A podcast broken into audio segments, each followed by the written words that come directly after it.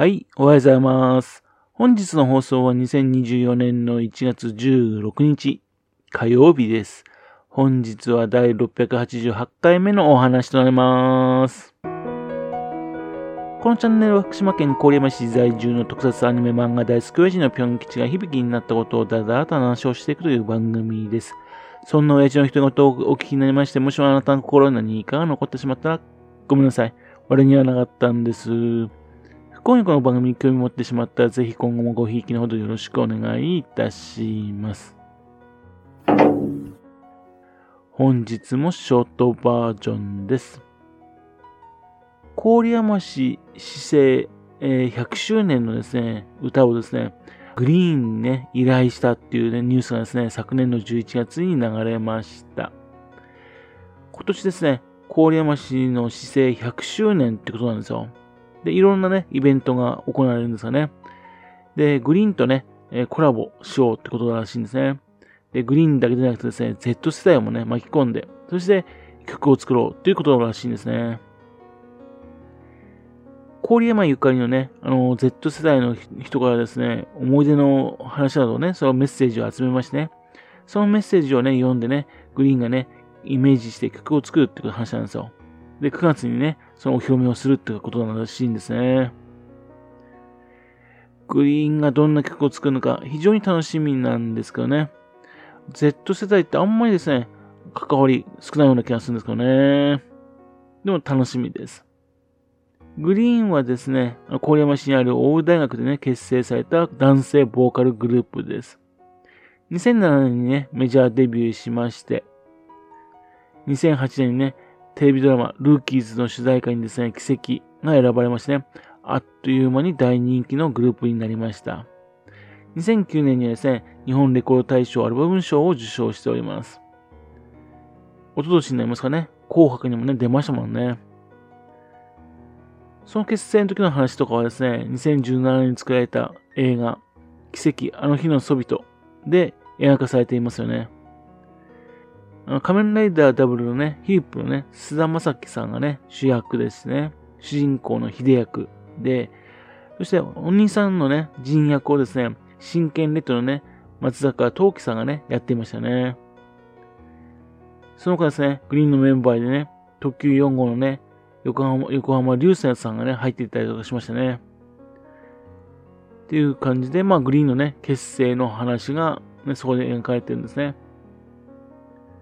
ですがね、残念ながらですね、郡山の一部でね、えっ、と、舞台になってるはずなんですけどね、残念ながらね、郡山ロケはなしっていう映画でした。郡山市との関係っていうとですね、デビューした場所っていうことはあるんですけどね、2009年からですね、駅前にはですね、あの、グリーンゆかりのですね、緑の、緑の扉っていうのが置かれてありましてね。で、観光スポットになっております。2015年にはですね、奇跡、それから扉がですね、JR 郡山のね、あの新幹線、それから在来線の、ね、発車メロディーになっておりますしね。そして、2019年からですね、郡山市のね、フロンティア大使をグリーンがしております。その他ですね、グリーンがね、人気だから、グリーンカレーをね、郡山市の名物にしようとね、そういうの取り組みなどもね、行われたこともありますよね。まあ、なんとなくね、郡山市のグリーンの関係うまくいってるようですね。最近ですね、有名ね、えー有名歌手、有名なグループがですね、アニソンに参加することが多いんですね。ということで、グリーンもですね、本格的にですね、アニソンにね、出てきたんですね。その昨年の1月、郡山出身のね、漫画家でね、二平勉さんという方がいらっしゃるんですが、その方の原作をね、元にしたですね、アニメ、大雪海のカイナ。その作品のエンディングですね、それでジュブナイルという曲がね、えー使われております。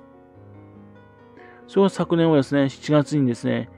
愛の遺伝子っていうですね、SF アニメがね、ありまして、そのそちらの方のね、エンディングでもですね、忘れなぐさという曲がですね、使われてるんですね。ということで、昨年だけですね、アニメソングとして2曲出してるんですよ。その前の年ですかね、漁港のニコちゃんというですね、劇場用映画がありまして、